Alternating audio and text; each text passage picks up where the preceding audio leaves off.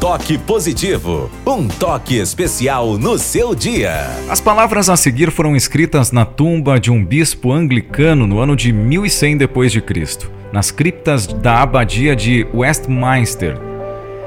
Quando era jovem e livre e minha imaginação não tinha limites, eu sonhava em mudar o mundo. Quando fiquei mais velho e mais sábio, descobri que o mundo não mudaria e assim reduzi um pouco os limites de meu ideal e decidi mudar apenas o meu país.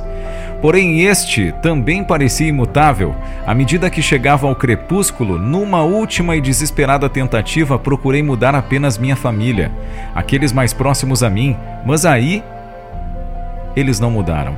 E agora, deitado em meu leito de morte, subitamente percebo: se eu tivesse apenas mudado a mim mesmo primeiro, então, pelo exemplo, eu teria mudado minha família. Com sua inspiração e estímulo, eu poderia ter melhorado meu país e, quem sabe, até ter mudado o mundo. E aí? O nosso foco onde está? Você quer mudar o outro? Você tem falta de paciência com os problemas do outro e quer mudar ele? Não. Tente mudar a si mesmo primeiro. Porque o outro, ele está na velocidade dele, independente da velocidade que estiver. Às vezes está até mais rápido, mas aquela coisinha te incomoda. Não tente mudar o outro, mude a si mesmo primeiro.